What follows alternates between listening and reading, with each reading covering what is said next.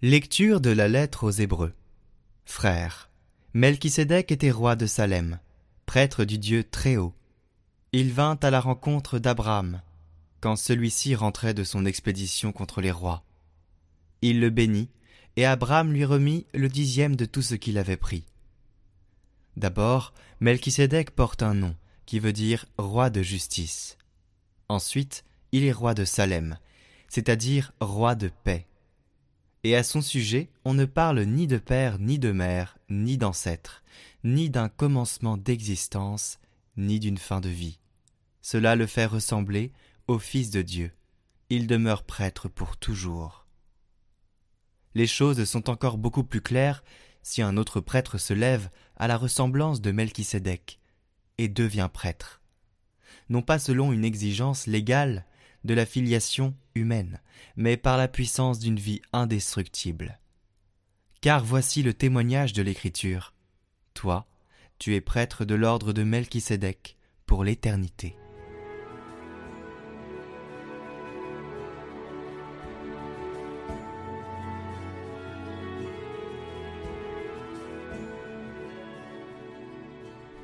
Tu es prêtre à jamais, selon l'ordre de Melchisédek. Oracle du Seigneur à mon Seigneur, siège à ma droite, et je ferai de tes ennemis le marchepied de ton trône. De Sion, le Seigneur te présente le sceptre de ta force, domine jusqu'au cœur de l'ennemi.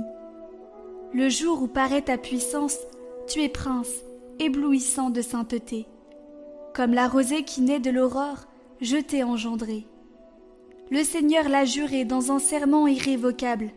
Tu es prêtre à jamais, selon l'ordre du roi Melchisédek.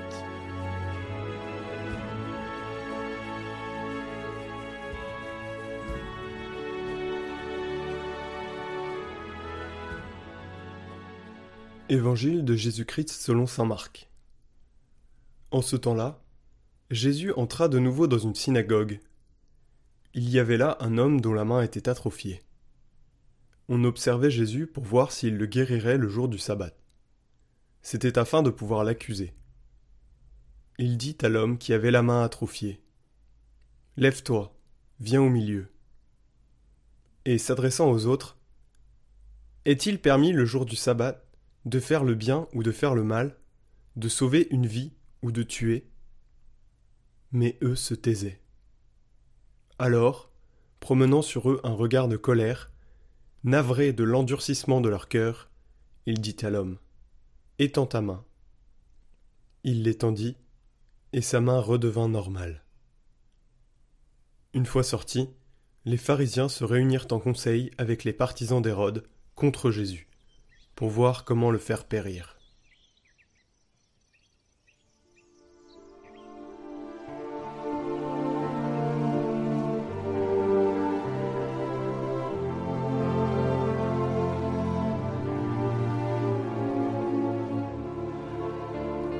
L'évangile de la liturgie de ce jour montre des scribes et des pharisiens étonnés par l'attitude de Jésus. Pourquoi Jésus ne fait-il pas attention? Parce qu'il est important pour lui de ramener la foi à son centre. Nous le voyons encore et encore dans l'Évangile, cette remise de la foi au centre. Et éviter un risque qui vaut pour ces scribes comme pour nous, observer les formalités extérieures en faisant passer au second plan le cœur de la foi Souvent, nous aussi, nous maquillons notre âme. Une formalité extérieure et non le cœur de la foi. C'est un risque. C'est le risque d'une religiosité de l'apparence. Paraître bien à l'extérieur, la tentation est toujours présente de fixer Dieu par une dévotion extérieure. Mais Jésus ne se satisfait pas de cette adoration. Jésus ne veut pas l'extériorité, il veut une foi qui atteint le cœur.